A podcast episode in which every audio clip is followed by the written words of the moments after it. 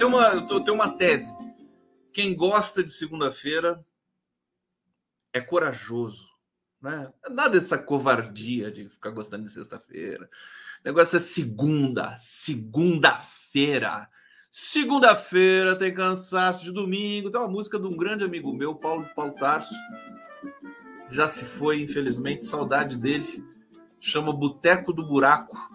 Eu vou pedir aos meus queridos amigos, músicos aqui de Caçapava, gloriosa Caçapava de São João, é, para me. Eu tenho essa música aqui, eu vou, vou cantar para vocês. Tão logo eu volte a cantar com uma cigarra desgarrada pelo mundo. É, gente, começando mais uma live aqui, sejam, sejam todos bem-vindos. Boa noite, boa tarde, bom dia, bom dia, boa tarde, boa noite. Ao vivo pela TVT de São Paulo, pela TV 247, TV GGN, Prerrogativas, Ópera Mundi, Jornalistas Livres e, é claro, evidentemente, pelo canal do Conde, que é o meu canal, do coração. Eu gosto de segunda-feira.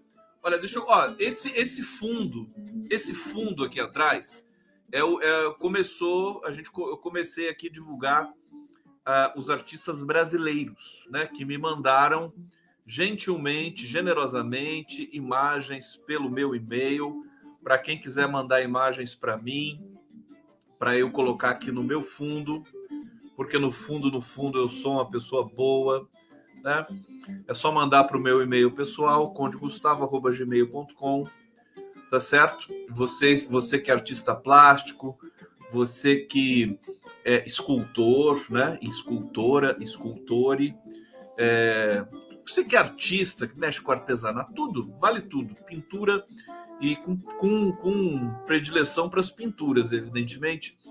É... e você que é só um apreciador, só quer, que eu já recebi e-mails de muita gente. Ó, oh, esse meu amigo aqui, esse aqui, por exemplo, esse fundo que está aqui é do artista Militão dos Santos, em celebração aí às nossas festas juninas, né? Muito lindo isso aqui, achei bonito, lembrei, lembrei do Volpe, do Portinari, é, obra bonita, belíssima do Militão dos Santos. Quem me mandou o Militão foi o Edmilson Papini para quem eu mando um grande beijo, um grande abraço, e dizendo para vocês o seguinte: é, durante a live de hoje eu ainda vou apresentar mais duas artistas, duas artistas fantásticas brasileiras.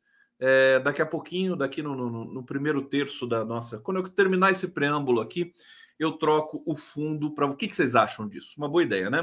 Deixa eu colocar aqui o nosso. Para vocês que querem contribuir com o condão, né? Eu insisto para vocês não contribuírem, mas muita gente quer, briga comigo e tal. Não, eu preciso. Então tá aqui, tá aqui o Pix do Conde para quem tiver.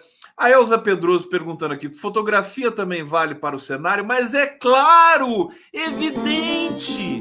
É óbvio, eu sou louco por fotografia, sou doente por fotografia. Então, fotógrafos, fotógrafas e fotógrafes do Brasil inteiro, por favor, mandem fotografias para mim, sim, senhor, sim, senhores. Tá? Eu adorei, adorei, tô adorando essa ideia. Palma Castro, muito lindo esse fundo, parabéns. Viva o Militão dos Santos. Ah, todo mundo gostando aqui da tela, Jéssica Norton. Mas vocês gostaram da tela do Militão? Acho que é só procurar o Militão. Eles não me mandaram site, né? Mas você procura Militão dos Santos pela, pelas redes aí, pelo Instagram, você vai achar esse cara. É, e, e, pode, inclusive, comprar alguma obra dele e tudo mais. Denise Meregali, Maravilhosa iniciativa divulgar essas obras de arte de artistas brasileiros, querido Conde. Obrigado, Denise Meregali. Adorei também sua mensagem. Ivani Vieira. Inavi Vieira, que linda essa obra do Fundo Condão. Vocês não viram as outras ainda que estão chegando aqui, viu? Olha só como o pessoal gosta, né? Excelente ideia, Conde Marilene Maion dos Santos. Brasileiro gosta, assim, nós dos setores democráticos, nós que gostamos da vida, nós que gostamos de transar, nós que gostamos de, né, de arte é, de viver, de respirar, de ser feliz, né? A gente gosta de, de interagir e de, de fazer esses.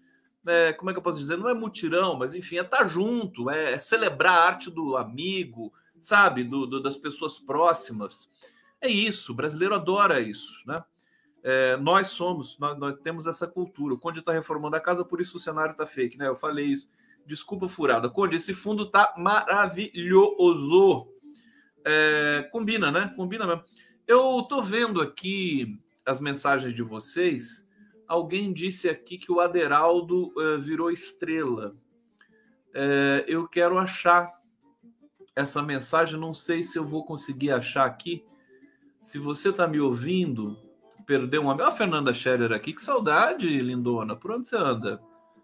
Uh, e o Agnaldo Jefferson está dizendo: quando está aparecendo o personagem de comédia de Ariano Suassuna. Então estou bem na fita.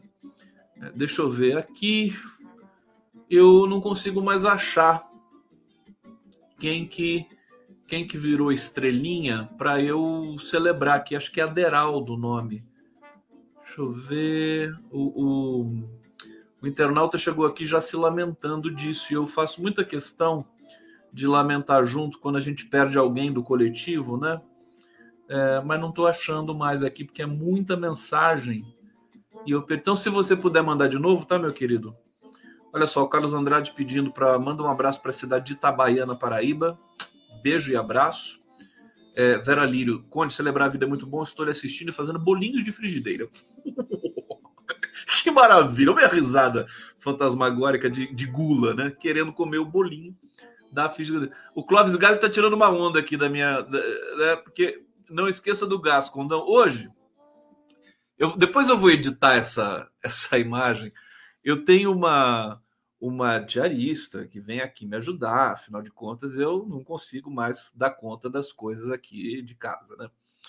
E, e ela faz uma faz um almoço maravilhoso e a dona Luzia. E hoje, quando eu, estava fazendo o giro das 11, é, acabou o gás e ela veio aqui no estúdio assim, sem, sem a menor cerimônia, falar assim para mim: acabou o gás, acabou o gás. Aí me deu um susto, eu fiquei branco, falei, não acredito. Aí eu já abracei ela, já apresentei ela para todo mundo, foi tudo legal.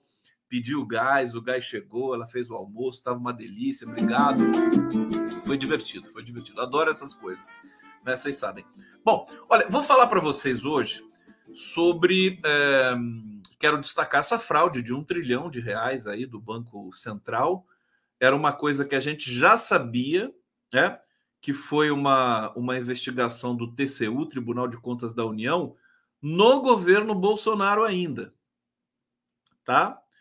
É, isso ficou, foi, foi feito um, um alerta, né?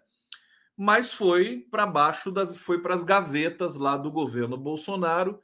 E agora, é, diante também das. Nem, nem precisava que o Campos Neto fosse um incompetente, sabotador, mas tem que se levantar essa questão da fraude de, de um, um, trilhão, um trilhão são são é, conversões e, e, e ações, é, como é que se chama aquilo? É, que, que o Banco Central faz, né? É, de moeda e tudo mais, e o TCU identificou que tinha alguma coisa errada ali. Bom, vou trazer essa informação para vocês. Quero falar também dos bastidores do governo.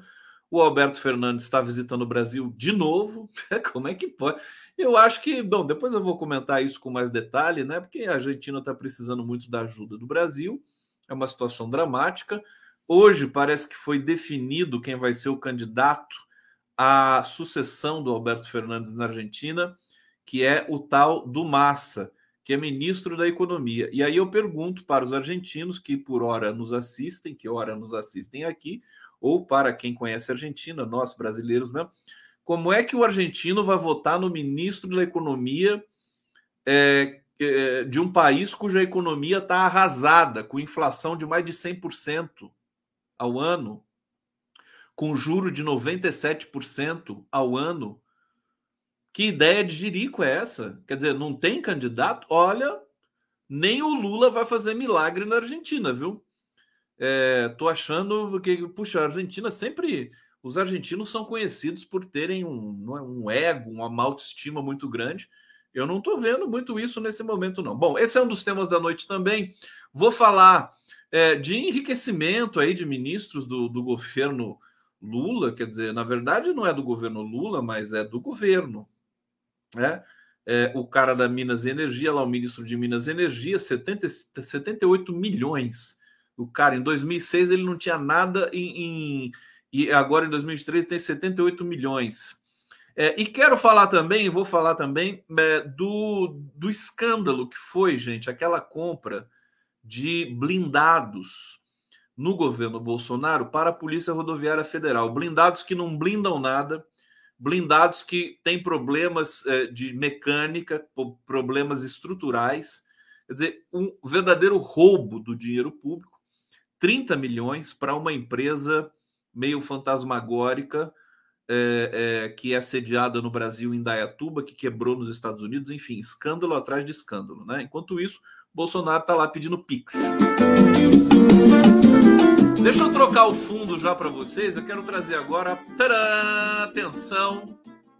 Para começar nossa resenha, essa obra, deixa eu colocar aqui. Essa obra da artista, ela mesma me mandou é, deixa eu colocar o nome dela aqui no nosso no nosso rodapé, Sueli Musquer. É, fantástica, a obra já, já fez exposição em Paris. É, enfim, é uma artista é, reconhecida. Tá aqui, ela me mandou com todo carinho. Isso aqui é um detalhe né, de uma obra dela. Adorei o vermelho, adorei o tom. Então, vou deixar aqui na tela ilustrando um pouquinho. E o nome dela é Sueli Musquer, o nome dessa grande artista brasileira. Vamos lá. Gente, bom, vamos falar, vamos falar do erro contábil, né, de um trilhão de reais, é, que pode, afinal de contas, precipitar a defenestração do Campus Neto do Banco Central. O processo é de 2019, foi aberto no Tribunal de Contas da União, quem que tá falando que eu não respondi aqui? Peraí. Conde, de quem era anterior, por favor, não me respondeu. Nossa, eu falei 500 vezes aqui, minha querida, você não prestou atenção. É do Militão dos Santos, tá? Militão dos Santos. É, ali, Adriana Kaufmann está dizendo: engraçado que você põe detalhes, parece que está no reino da Alice das Maravilhas. Eu me sinto super bem aqui, embebido com essas obras de arte aqui.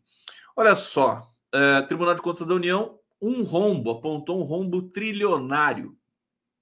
Tá? E o governo, evidentemente, estuda possibilidade. Eu acho que no o, o Campos Neto né, não, não passará. Não passará. É, o governo está insatisfeito com essa manutenção do juro, com a ata criminosa, covarde, de, e, dizer que não vai baixar os juros em agosto basicamente isso, né, nas entrelinhas. E enquanto isso, o Lula fazendo milagre, né? Mesmo com juro nessa altura, é, a economia caminhando bem, se recuperando, projeções do PIB já já virei meio que um repetidor aqui. Vocês devem estar até exaustos, né? Mas eu vou repetir. Hoje foi feita mais uma previsão do PIB pelos bancos brasileiros já aumentou de novo, 2,18 para 2023. E detalhe, a inflação, o dado da inflação, tem um dado que vai sair, acho que nos próximos dias, e vai trazer é, praticamente uma deflação em alguns pontos, é, em alguns setores do país. Quer dizer, o, o Campos Neto não tem absolutamente discurso mais, ele já, já caiu em desgraça também com, os, com o próprio mercado financeiro não se sabe o que sustenta o Campos Neto mais, está todo mundo cansado né, disso. Bom, aí o que, que a gente tem de fazer? Tem que buscar a legislação né, para poder é, dar um passo adiante. É, pessoal, então, é, descobriu, né, levantou o processo aberto em 2019 pelo TCU, que apontou um erro contábil de um trilhão de reais. É, o processo apura inconsistências apontadas é, à época pela CGU, Controladoria Geral da União. O rombo trilionário se refere ao balanço do Banco Central naquele ano.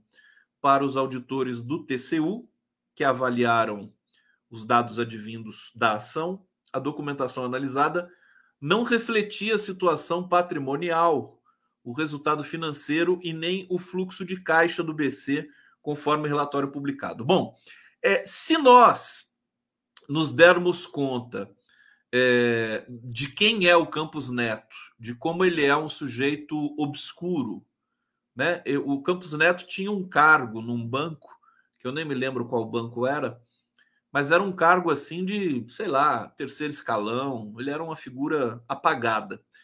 E o, o Paulo Guedes, se você pensar no que era o Paulo Guedes, no que era o governo Bolsonaro, evidentemente você vai ter a, a probabilidade de que é, uma lambança gigantesca tenha sido feita no Banco Central. Né? E é, até pelo, pelo assodamento da aprovação dessa é, independência do Banco Central, que não é Santander que ele trabalhava. Obrigado, Galindo. Não, não lembrava que era o Santander que o, o Campos Neto trabalhava, né? Se alguém puder lembrar também o cargo que ele tinha lá, ele tinha um cargo é, de, de, de, coadjuvante lá, né? Não, não sei o que, que, que era. Agora, isso pode gerar, inclusive, a gente sempre se surpreende com as notícias que vão, que vão brotando é, da, do, do, do, do governo passado, né? As coisas que vão sendo apuradas dos desmandos e das violações do governo anterior, né?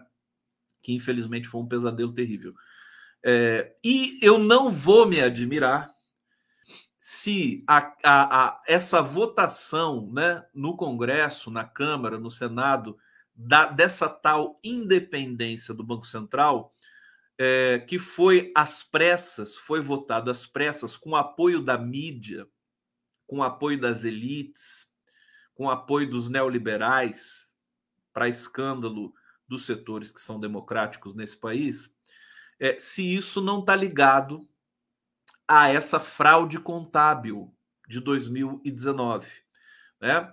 É, acho que o que pode ter acontecido, né? Alguém descobriu uma fraude gigantesca no Banco Central é, e, e, anteviu que aquilo poderia é, gerar um problema muito grande para todos eles, inclusive dirigentes e diretores, e aí correram para votar uma independência do Banco Central. Eu não vou duvidar se essa votação desse projeto de independência do Banco Central estiver atrelada a uma, uma prática de fraude gigantesca.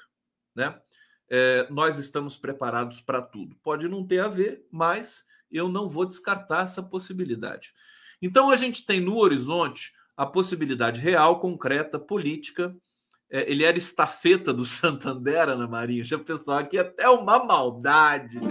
Ai, meu Deus, olha só o que, que a Ana Maria está falando do Campos. É estafeta do Santander Mauro Carvalho, Mauro Carvalho pedindo auditoria já. A Sueli Mosquer tá aqui, a grande artista. Obrigada, Conde, assistindo o teu programa, como sempre. Grata pela tua sensibilidade em divulgar a arte. Tá aqui a Sueli Mosquer, que tá aqui no bate-papo. É autora desta obra linda que tá aqui atrás. Daqui a pouco eu vou colocar mais, mais duas da Sueli Mosquer. Um beijo, viu? Adorei seu trabalho, querida. Maravilhoso mesmo, tá? É, deixa, eu, deixa eu seguir aqui então na nossa, na nossa resenha. É, bom, os auditores contratados pelo BC eles alegam, né? Tem que mostrar o outro lado, né? Que não tem problema nenhum, que estava tudo bem, é, foram aprovados sem ressalvas pelo TCU, tá? O balanço de 2019 foi auditado e aprovado pela KPMG. Vocês sabem quem é a KPMG? Eu também não empresa que faz auditorias independentes. Essa tal da independência, né? A palavra independência ela é espancada diariamente por esses ultraliberais. Da mesma maneira que a palavra liberdade é espancada pelos nazistas, né? Desde, desde 1930, né? A palavra independência é, é, é, é nojento, né? O que as elites brasileiras fazem com a palavra independência. Eu, eu alego o seguinte: como na condição de linguista, é, teria de fazer um recal semântico no mundo. As palavras atingiram tal grau de, de, de, de distorção que a gente precisa fazer que nem recal você faz em carro quando tem uma peça errada, né? Aquela coisa, tem que fazer um recal, tem que fazer uma fazer um compliance linguístico no planeta. Não dá mais. Buenas! Deixa eu. Então é isso. Eu acho que o BC, a Glaze Hoffman chiou muito. está reclamando dessa fraude aí de um trilhão e eu acredito que tenha que se tenha de mergulhar fundo nisso, tá? Ah, até porque o Campos Neto também padece é, do não cumprimento das metas do próprio programa de independência do BC. Ele não cumpriu a meta em 2019. Não, desculpa, 2020, né? Não cumpriu a meta 2020, não cumpriu a meta 2021. Ou 2021, 2022, não me lembro agora. É, não cumpriu dentro da, da, daquela banda da inflação. E então, quando o cara não cumpre, está na Constituição, está na Constituição não, está na lei do, do, Banco Central Independente, que ele pode ser removido do cargo. Aqui, deixa eu, deixa eu ir para o bate-papo aqui, saudar vocês que estão trazendo aqui comentários, superchats. Iracema Oliveira, obrigado pelo carinho, pela colaboração, contribuição. Maria de Lourdes Santana, oi Condão, estou te ouvindo, boa noite. Tamo junto. Bia Bukovitz, Gustavo, quando é que você vai colocar um chroma key do fundo do mar com tilápias, estrelas vermelhas do mar, etc? Em breve, querido, em breve. Continue, continue me acompanhando que em breve eu coloco. José Roberto e Cátia Marina Bom Jesus, depois da entrevista com o Diniz na CNN, o Bob Fields é, só perde em cinismo para o Salles. Quem acredita no Bob Fields no Campus Neto ainda, né? Iracema Oliveira aqui contribuindo. É, vamos para mais uma informação aqui. Gente, posso falar para vocês é, da história lá do, do, do grupo Wagner? Aliás, grupo Wagner parece grupo de música, né? Tem um quinteto, tem um quarteto de violão aqui que se chama Quarteto é, Quaternália, que é inclusive de um amigo meu chamado Sidney Molina, que é um, um músico excepcional. Grupo Wagner, né? Parece grupo de música. Mas não é, é um grupo de mercenários, né? É, que não foi extinto, que foi proscrito para Belarus é, e cuja, cuja o, o, parte dos seus é, integrantes estão se alistando nesse momento no exército russo. Agora tem uma entrevista, uma entrevista é, que foi publicada hoje pela Folha de São Paulo, que foi feita pelo Igor Giello, que é um, um jornalista de ascendência russa, salvo engano. Olha só o que, que ele diz aqui, é muito interessante. Eu não vou perder muito tempo com isso, até porque amanhã eu vou receber dois mega especialistas é, em Rússia, ademais no cenário internacional. Já vou até fazer o convite para vocês, é, que é o Reginaldo Nasser, que está aqui em primeiro plano, que é professor da PUC, é um gênio, Reginaldo Nasser. As análises dele realmente são contundentes e contraintuitivas, né? É, vai muito contra o que a gente acha que está acontecendo, o lugar comum, o clichê. E o Valdir Bezerra, que está aqui no canto esquerdo, é, que vai é, diretamente de São Petersburgo. Ele está em São Petersburgo, é um pesquisador, especialista em Rússia, sobretudo no período Putin. Acabou de publicar um livro desse tamanho sobre Putin. É, e é um cara fantástico. E o Adriano é, Diogo, que vai abrilhantar o nosso papo também nessa terça-feira. Então já fica aqui o convite, mas eu quero só destacar uma questão. Olha só, mutim de mercenários na Rússia teve características de armação, diz uma especialista russa, né? O nome dela é Zolotova. É, deixa eu pegar o nome. Ekaterina Zolotova. Ah, eu acho a língua russa tão bonita. E os nomes russos também. É uma coisa de louco. Eu fico doidão. Professora de Economia Mundial na Universidade Plekhanov e analista de assuntos russos na consultoria general é, Geopolitical Futures, comandada pelo Papa da Geoestratégia Americana, George Friedman. Ela tem um pezinho nos Estados Unidos, o que deixa tudo um pouco mais. É, estranho, né? Mas o que ela fala é uma, é uma, é uma tese muito interessante. Ela diz o seguinte: pode ter sido uma armação do governo russo, essa suposta rebelião, insurreição do grupo Wagner. E a tese dela é muito interessante. Eu não tinha visto ainda essa hipótese é, é, dançando por aí. Ela fala, deixa eu pegar aqui, é, se essa Maskirov, Maskirovka tem algum sentido potencial, é o de favorecer o apoio. Maskirovka é uma, é uma, é uma espécie de false flag, né? bandeira falsa. Ela está acusando aqui é, é, da Rússia ter feito isso e dizendo que a Rússia, e todo mundo diz, os estrategistas dizem que a Rússia é especialista em produzir bandeiras falsas. Eu não sei se isso é verdade, mas os Estados Unidos também são, né? Todo mundo é. Aliás, todo país tem mercenário, todo mundo. A gente fica com esse papo de democracia e tudo mais, a ONU para lá e para cá e tal, o discurso bonito, mas todo mundo tem é, é, mercenários. É incrível e ninguém fala nada. Tá tudo bem, né? Não, é mercenário. Isso aqui é um grupo de mercenários. Será que o Brasil tem grupo de mercenário? Grupo de mercenário no Brasil é, são, é o PL, né? Não sei, é o, é o Sérgio Moro Lava Jato. É, aqui, vou ler um trechinho da fala dela para vocês que vale a pena. Ela diz o seguinte: estamos acompanhando o conflito. É, os Wagneritas, né, que são os mercenários, foram retirados da frente desde a tomada de Bakhmut e foram para a retaguarda. Segundo a, a essa gloriosa Zolotova, é, ela, ela disse que os Wagneritas não gostaram de ir para a retaguarda, eles queriam ficar na linha de frente. Bom, é, e a tomada de, não sei se é de Bakhmut, mas ali daquela região do Donbass, é, levou 16 mil mercenários à morte, né?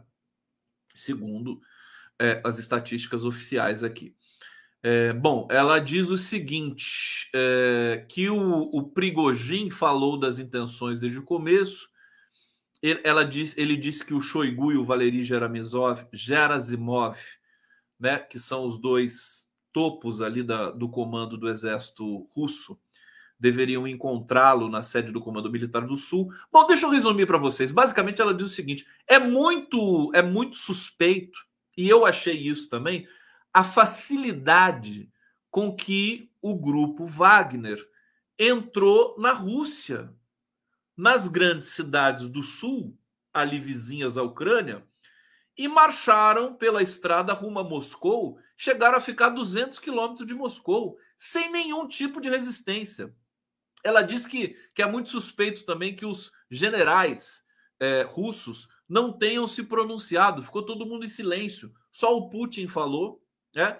E o acordo foi muito rápido também, quer dizer, depois que o, o, o, o Prigozhin ameaçou e tal, o Prigozhin disse que não, não, não era nunca foi intenção dele derrubar o Putin. A imprensa brasileira e ocidental ficou toda assanhada, achando que o Prigozhin ia é, derrubar o Putin, que queria dar um golpe no Putin na Rússia. É, foi um alerta mundial, porque a Rússia com armas nucleares, quer dizer, como é que pode um grupo de mercenários tomar o poder na, na Rússia? Quer dizer, isso é absolutamente impensável. E o acordo foi feito muito rapidamente. Então, essa professora, essa intelectual russa, está dizendo assim: foi Miguel, né? O, o pessoal deu uma de Miguel ali e eu acho que é uma tese muito consistente. Enquanto a gente grita para lá e para cá e, e, análises gigantescas sobre o, os grupos mercenários, a atuação do grupo Wagner na África, ela diz: isso aí pode muito bem ter sido uma, é, uma patifaria, digamos assim, uma fraude, né? Para que essa fraude? Para reforçar o Putin né? Daqui a pouco vai ter eleições na Rússia, o Putin está com a popularidade alta, mas você tem percalços altos e baixos, você tem sabotagens também para tudo que é lado. Então, é, pode ter sido um, um processo movido, combinado, né, entre o Putin e o, Pri, o Prigozhin, não sei como é que se fala o nome dele, é, para que ele fosse, né, seria, inclusive, eu ia adorar que isso fosse verdade, né? Sinal de que não são só os Estados Unidos que pregam peças em todo o mundo. É, a Rússia também prega peças. É, vamos aguardar, só queria destacar isso para vocês e convidar vocês. Pra... O Prigozin pregou uma peça, né? Prigozin, que é o nome dele é nasceu pre... É, é, predestinado, né? A pregar uma peça. Agora o cara vai, Perigozinho. Vocês, gente, cuidado vocês são muito engraçados. Olha que coisa. Perigosinho. O pessoal tá tirando uma onda danada aqui. É, aqui o Charles Moya tá dizendo: é, Condão, cada um tem o G Dias que merece. Aqui a Nora dizendo, pronuncia perigosinho. Parece nome de passarinho, né? Perigosinho, perigosinho. Olha lá, o perigosinho, nome de remédio também, né? Nome de remédio também. Renato Silva não gostou da teoria. Teoria furada. Talvez furado seja minha meu relato, né? A matéria é muito boa e a professora é convincente. É, gente, vamos lá. É, só queria deixar aqui de, de, de porque hoje está meio magro, viu? Segunda-feira está meio magra aqui. Deixa eu trocar a obra da gloriosa Sueli Mosquer. É, deixa eu colocar o nome dela aqui na tela. Mosquer. Vamos colocar mais uma obra da Sueli, que é essa aqui que eu adorei. Toda azul. Olha só. São. Sueli, Fala dessa obra para a gente, você que está assistindo aqui a gente. Que bicho é esse, Sueli? Eu não vi o título da obra, né? Se puder colocar no bate-papo aqui para a gente, a gente vai adorar. Agora, o domínio da técnica e das cores que ela tem é qualquer coisa de sensacional. Sueli Mosquer, viva Sueli Mosquer! Viva, viva! Cadê minha música, produção? Põe aí, põe aí, que a gente já viu, sabe como é que é, né? Só um pouquinho, só um pouquinho. É, aqui a Aura Azevedo perguntando qual que é a vantagem para a Rússia. Ninguém gostou da teoria. Puxa vida, pensei que vocês iam adorar essa teoria. É, é só uma teoria. Não precisa, não precisa ficar assim, né, de cara fechada, tá, gente? É só uma teoria.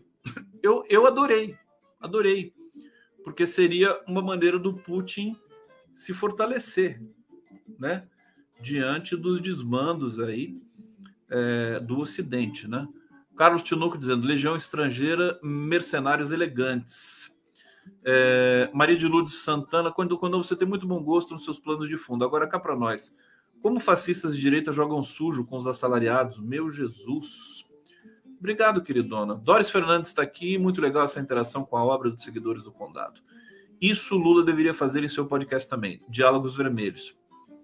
É, Dom Sebastião, a KPMG é a mesma empresa que auditou as americanas. Então já viu, né? Iracema Oliveira aqui colaborando. É, então é isso, né? As auditorias estão na, na, pior astral, né? Olha só, o relator da Câmara, falar um pouquinho do arcabouço para vocês. É, vocês sabem que o arcabouço fiscal foi aprovado na Câmara, em dois turnos, a vitória do Haddad, do Arthur Lira, do governo e tal. Foi para o Senado, é, mas aí o, o Omar Aziz, que é o relator lá no Senado, é, modificou alguns pontos, né? O que preocupou o Haddad, preocupou o governo é, e preocupa o mercado financeiro também, que gostou do arcabouço fiscal. É, bom, o que, que acontece agora? Ele volta para a Câmara. A Câmara agora vai aprovar em dois, dois turnos, e aí é, esse, esse projeto, esse é, programa volta, vai ser sancionado pelo Lula. Só que é o seguinte: o deputado Cláudio Cajado, que é o relator do arcabouço na Câmara, não gostou. Previsível, né? Não gostou da, das mudanças que, que os senadores fizeram. Né? Não gostou. E os, diz que os senadores não seguiram critérios técnicos ao excluir Fundeb do novo teto. É, portanto, ele é, defendeu reverter essas mudanças quando o texto for apreciado novamente pelos deputados. O que, que significa isso? Mais chantagem com o governo Lula. Né? É mais Arthur Lira na veia, é mais gente querendo sabotar a Nízia Trindade no Ministério da Saúde é, para fazer aí esse toma lá da cá estrutural, intermitente, né? arraigado, arcaico da política brasileira. Bom, para o Cajado, para o Cajado, os senadores não apresentaram justificativas técnicas para excluir do arcabouço fiscal os gastos com o Fundeb, que é o Fundo de Manutenção da Educação Básica, o FCDF, Fundo Constitucional do Distrito Federal, e as despesas, despesas com ciência e tecnologia. São detalhes, né? Mas eles vão se apegar a isso. É, deixa eu melhorar um pouco aqui a minha condição de oxigênio, acabando o oxigênio aqui. É, as alterações foram incluídas no parecer pelo relator senador Omar Aziz e aprovadas pelo plenário do Senado. Por causa das modificações, o texto precisa ser votado mais uma vez pela Câmara, que terá a palavra final antes do envio à sanção presidencial. Então, é, para vocês, vamos ver agora como é que está a articulação do governo. Muita gente alardeando e muitos articuladores do governo. O próprio Zé Guimarães tirou uma foto bonita com o Rui Costa e com Alexandre Padilha. O Zé Guimarães estava sendo chamado um pouco de homem do Arthur Lira, né, nos bastidores ali de Brasília. É, tudo, tudo é, dizeres assim, maldosos, né? Eles dizem que está tudo bem, estão sorrindo, tiraram uma foto sorrindo, que eu não vou mostrar para vocês aqui porque eu sou chato. Não vou mostrar essa foto. Vou mostrar outra coisa para vocês aqui. É, mas é, vamos ver se o governo vai ter articulação mesmo. Né? É, o Lula, quando o Lula chega, ele resolve. Né? É, e acho que ele vai ter que chegar e resolver nessa vez, né? nessa situação delicada da aprovação do arcabouço. Todo mundo comemorou, mas tinha esquecido que tinha um Senado pela frente, né? É, que, que, que aplicou mudanças. Talvez não seja nada de grave. O que é, o que é, é perigoso é que com essa prerrogativa de é, aprovar agora ou não aprovar que a Câmara tem, mais chantagens à vista serão, é, enfim, praticadas. Está na hora da vinheta! Vamos ver a vinheta, vinheta, vinheta. Cadê você, meu amor? Tá aqui. Hoje, espera um pouco. Tomar café, almoçar e jantar tomar café, almoçar e jantar. E amando outra vez, graças a Deus eu estou aqui. Firme, forte, firme, tomar café, almoçar e jantar. Tomar café, almoçar e jantar. Um abraço e até o próximo café. A vinheta, olha como, como tá bonita essa obra da Sueli, hein? Sueli Mosquet, será que ela escreveu? Aqui ela escreveu, ó, essas telas fizeram parte de uma exposição chamada Diálogos, onde abordei através de imagens os diálogos e os distanciamentos do homem com o homem. Uau, ela tem toda essa esse anteparo filosófico da obra. Olha, tá lindo, viu, o, o, o Sueli? Tô amarradão nessa obra aqui, gente. Falem da obra da Sueli aqui no bate-papo até porque a Sueli está aqui no nosso chat, né, prestigiando a nossa, o nosso papo aqui. É, eu, eu acabei de receber aqui no meu WhatsApp a, a Helenira Vilela, que é uma, uma figura fantástica, enfim, dos, do Sindicato dos Professores, é uma professora também talentosa, uma ativista de primeiríssima linha. Ela, tá, ela deu um depoimento emocionado hoje no Giro das Onze, falando da passeata dos 100 mil, que hoje completa 55 anos. Deixa eu ver o que, que ela me mandou um link aqui do, do Instagram. É, 55 anos de uma passeata que foi importante né, para, enfim, manutenção da democracia no Brasil. Ela está dizendo aqui: o maior líder estudantil da época no Rio de Janeiro não esteve na passeata, seu nome, Jean-Marc von der Weid, do grupo de Química. Era da ação popular, porque ele não estava, porque ele e mais três estudantes haviam sido presos por acusações falsas na semana anterior, depois de uma passeata. Um dos outros três era meu pai, Carlos Gomes Vilela Filho. Os outros, Lorivaldo Dourado e Pedro Lins, sequer participaram da luta. É, depois se seguiu no dia 21 a mobilização que acabou chamada de Sexta-feira Sangrenta, que terminou com vários mortos e centenas de feridos e presos. Passeata dos 100 mil que aconteceu no dia 26 de junho pediu fim da ditadura, liberdade para os estudantes presos, é, justiça por Edson Luiz e o fim da reforma universitária. Como Jean não pôde estar, outras lideranças se destacaram. Na foto se vê Vladimir Palmeira. Tem uma foto aqui que não vai dar para mostrar para vocês agora. É, mas assim, eu vou até colocar o link da, do perfil da Helenira Vilela, Erenila Helenira na luta do Instagram para vocês acompanharem depois esse texto, tá? Sobre aí a passeata dos 100 mil, em que o pai da, da Helenira, é, enfim, estava envolvido, ele estava preso, não participou, mas estava envolvido nessa organização, mobilização naquele momento. Vamos para mais uma informação aqui na live do Conde. Aqui, deixa eu pegar aqui pela importância dos temas. Uh, aqui. Bom, empresa, a, a, batata do Arthur Lira está assando de vários lados, né? Eu tenho, eu tenho achado que o Arthur Lira está ocupando uma posição. Na minha, na minha cabeça, minha, minha cabeça é uma coisa meio estranha, viu, gente? Não é muito simples, não, de entender o que, é que acontece. Por isso que eu uso gorro, né? É para me proteger dela própria, né? É, mas o, o fato é que depois de tanta instabilidade política, sempre articulada por presidentes da Câmara, Vamos lembrar do Eduardo Cunha, vamos lembrar do Rodrigo Maia e vamos lembrar do Arthur Lira que está aí, né? A instabilidade política passa por esses meandros, pelos bastidores da presidência da Câmara. O que está acontecendo agora? Agora você tem uma configuração diferente, porque agora você tem um presidente forte. Você não tem um presidente vagabundo, idiota, criminoso, bandido como era o Bolsonaro lá, desculpa o desabafo, né?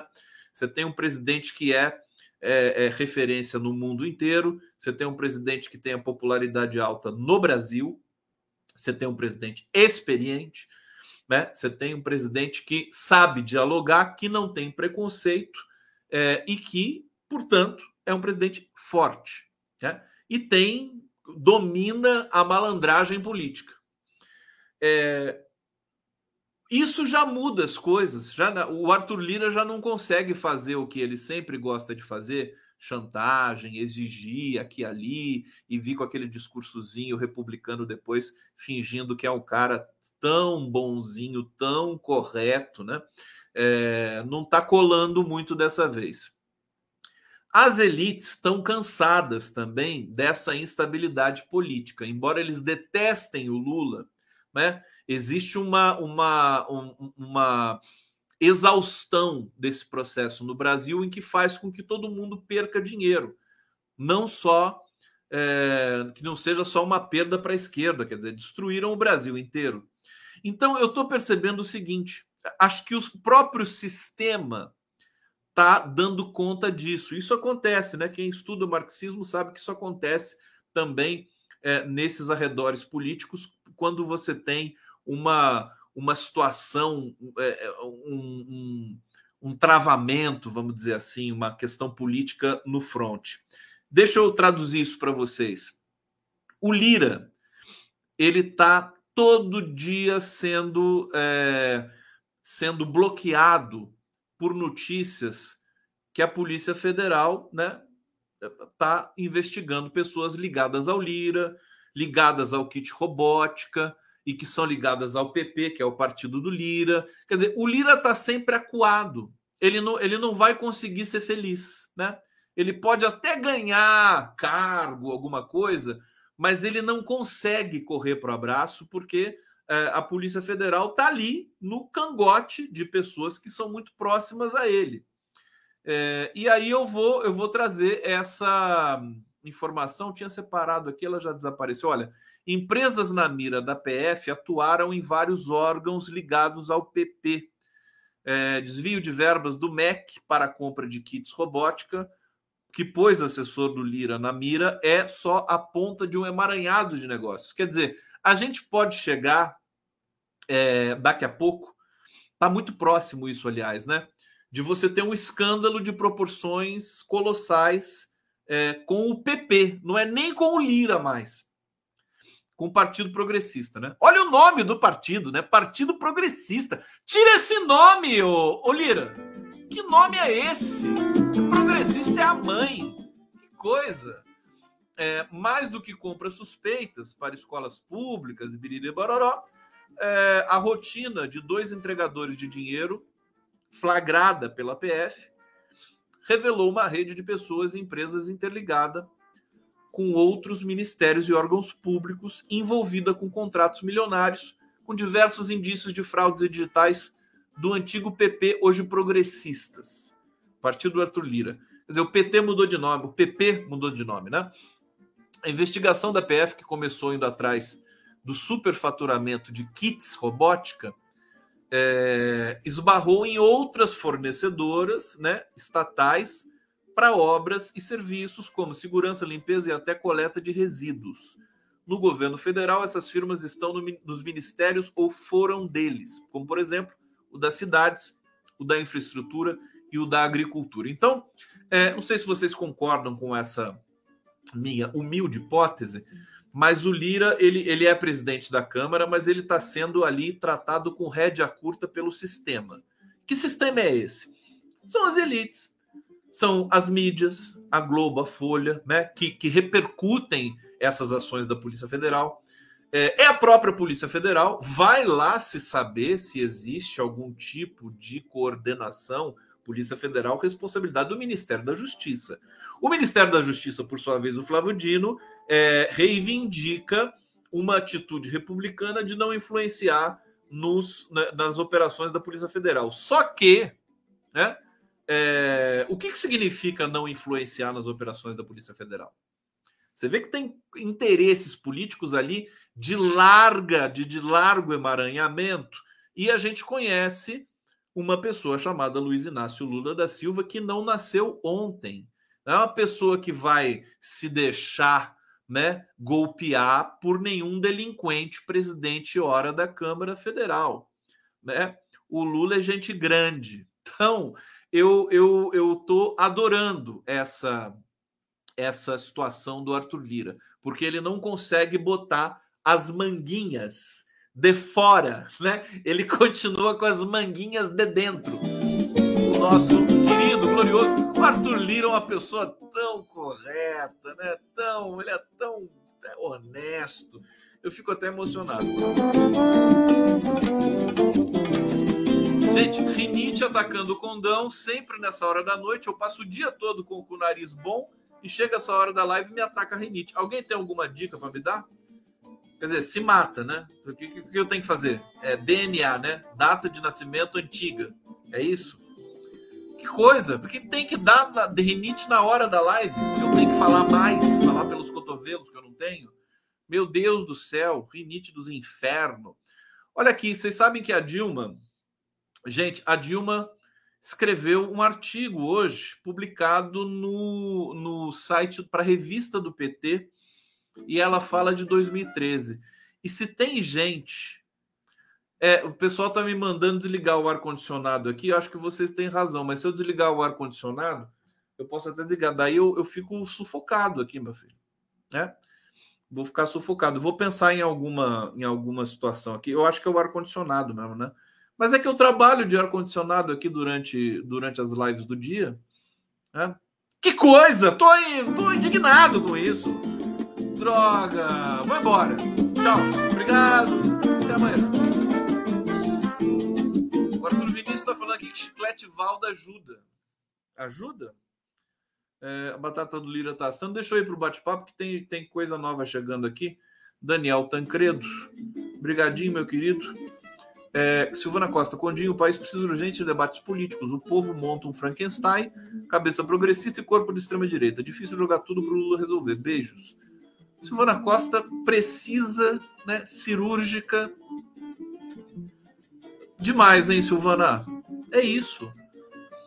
Cabeça progressista e corpo de extrema direita, num corpo de extrema direita. Confunde todo mundo, né? Renata, lindo esse Sueli Mosquer. Viva o nosso condado. É, aqui, Daniel Tancredo. Plekarnov é a cidade do Gregório Rasputin. Tá bom. Então, todo mundo aí guardou, né?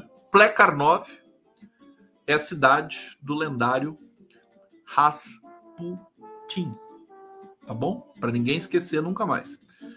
É, aqui e, e, a Dilma fala de 2013. ela diz uma coisa ousada aqui, né? Que a esquerda tem de dialogar com sentimento antissistema. Achei genial. A Dilma é uma grande, ela é uma grande formuladora. Se ela escrevesse mais, se ela gostasse de escrever, né? Tal, que ela, ela não gosta muito. Mas se ela gostasse de publicar artigo e tal, ela seria uma das grandes pensadoras do país, né? porque ela tem e ela passou pela experiência de presidir um país num momento dramático como as jornadas é, que culminou nas jornadas de 2013. Vamos ver se eu pego aqui um trecho. Ela diz o seguinte, né? É, um dos grandes desafios estratégicos da esquerda brasileira é reconstruir uma perspectiva antissistema de radicalização da democracia como ferramenta para a soberania e a justiça social. Eu eu estou pensando muito nisso também ultimamente, porque a gente está numa é, encruzilhada, né? A gente precisa renovar nossa linguagem. A esquerda precisa disso. É, e eu estava pensando, deixa eu ver se eu consigo retomar. É, o que, que aconteceu lá nos idos de 2003 até 2010? O Brasil, em 2010, ele viveu o apogeu de tudo, né? O apogeu é um país economicamente pujante, sexta economia do mundo, inflação controlada, pleno emprego, o, conquistou os grandes eventos para o Brasil, Copa do Mundo, Olimpíada, que é significativo, tinha é, peso forte na diplomacia internacional, agora volta a ter peso, um peso muito forte. Era o quarto mercado de, de automóveis do mundo, né? É impressionante a pujança do país né, naquele, nos idos de 2010, quando o Lula saiu da presidência da República com 87% de aprovação.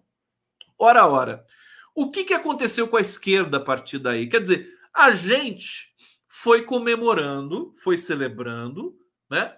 O, o, o povo preto chegou nas universidades e hoje nós temos no Brasil, estava conversando isso com o meu amigo linguista Marcos Banho, nós temos uma episteme nova ou seja, uma maneira de pensar criativa, inovadora, diferente, que tem a ver com o, a população negra que chegou às universidades e hoje está publicando livros, estão assumindo cadeiras de professores, né, intelectuais prestigiados, estão viajando o mundo todo. Então, são, nós temos uma epistemologia nova no Brasil. É, isso é uma. Porque a branca, né, a, a, a, a ciência produzida pelos brancos hegemônicos nesse país, ela começou a ficar meio chata, né? Sobretudo as ciências humanas, né? Meio, meio assim, né? Que, que, que, que experiência, né? Que, que, que, quem é o branco na fila do pão para formular alguma tese social sobre o Brasil, que é um país negro, majoritariamente negro, né? Então começa por aí, né? Começa até pela intimidação natural que os intelectuais brancos, com todo respeito, sem querer promover aqui uma guerra racial, intelectual, mas isso é fato, né? Mas eu estou dizendo isso porque o Brasil atingiu esse patamar de pujança civilizatória e de restauração e reparação histórica com relação ao povo preto, aos mais pobres, aos trabalhadores que tinham dinheiro para comprar um carro, que tinham dinheiro para pegar um avião. Aliás, não sei se vocês viram, o dado da aviação brasileira, o mercado da, das passagens aéreas, deu um salto gigantesco nos últimos meses aqui. Voltou ao patamar de 2015. O que, que significa esse, isso? As pessoas mais, mais pobres, enfim, classe média C, né? Começaram, voltaram a andar de avião. É, é, tá sendo rápido. Mas assim, eu quero ir no cerne da, da minha hipótese aqui, humilde, que é o seguinte: a gente ficou ali, né? A esquerda teve sucesso, logrou êxito. Que discurso a gente pode ter? É?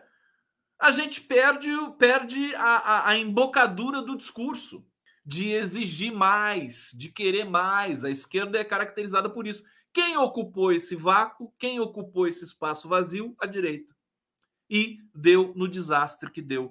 São movimentos que são próprios, inclusive, da, da linguagem, do discurso, até extrapola um pouco essa questão ideológica.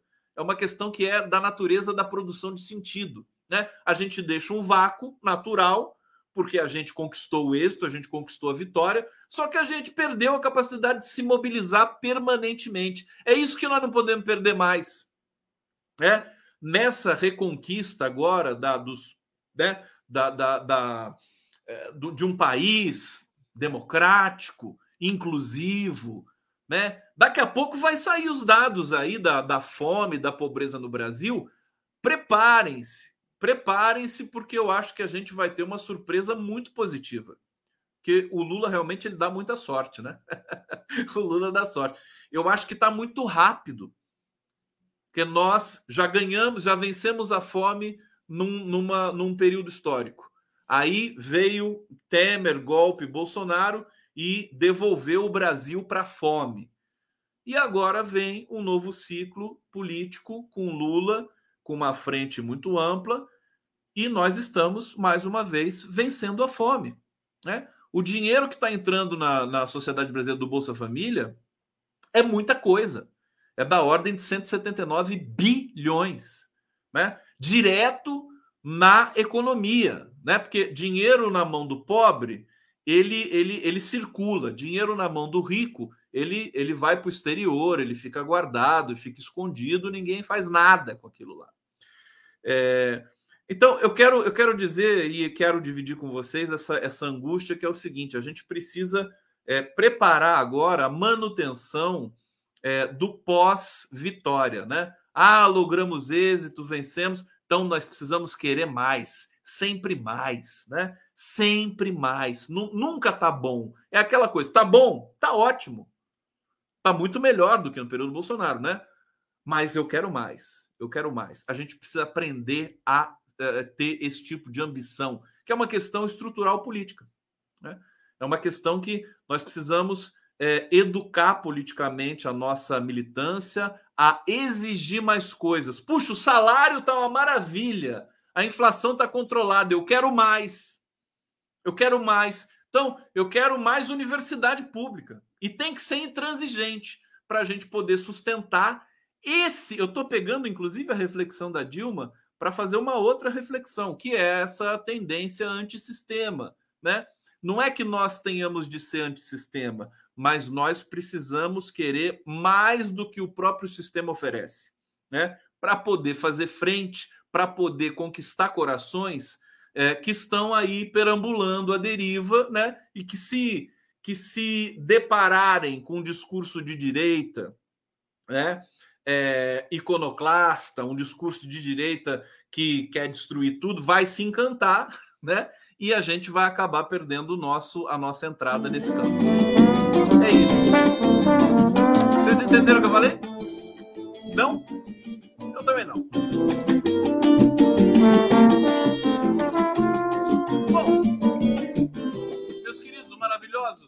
gloriosos, fofos, cheirosos, internautas, amigos do coletivo do Condão. Dom Sebastião dizendo aqui: Lula fez uma revolução sem nenhum clube de tiro. Claro. Verônica Nascimento está mais para Partido Picareta. Beijo de Léus Condão. Um beijo grande para vocês. Gente, é isso, tá? Eu vou ficando por aqui tinha mais uma obra da Sueli, Car... da Sueli, desculpa, Sueli Carneiro é, é uma pensadora, né? Da, da Sueli Mosquer. Deixa eu colocar a última obra dela aqui para completar esse ciclo. Essa aqui, ó. Um vermelho mais. Olha que bonito isso, né? Tá perfeito para a gente terminar. Um vermelho mais suave, né? Com essas impressões, essas imagens, cabeças é, que fazem ter uma cabeça aqui que eu estou na frente dela. Sueli Mosquer, mais uma vez, vamos colocar o nome dela aqui na tela. Vamos tirar o banner, que já não serve mais para nada. Sueli, um beijo muito grande, obrigado pelo carinho, viu? Obrigado por mandar as imagens. Pode mandar mais. Amanhã eu vou trazer mais um artista aqui para vocês. É, se quiserem mandar pinturas, obras, sugerir para eu colocar no fundo aqui da nossa live, só mandar para o e-mail aqui, meu e-mail, condegustavo.gmail.com. Eu vou ter imenso prazer em atender todos vocês. Super prazer, né? Trazer imagens assim de artistas brasileiros para a gente poder fazer o debate público. Quer dizer, a gente traz a arte mais para perto do nosso debate político. Na é verdade? Então é isso, ó. Um beijo muito grande para vocês. Até amanhã. Tamo junto.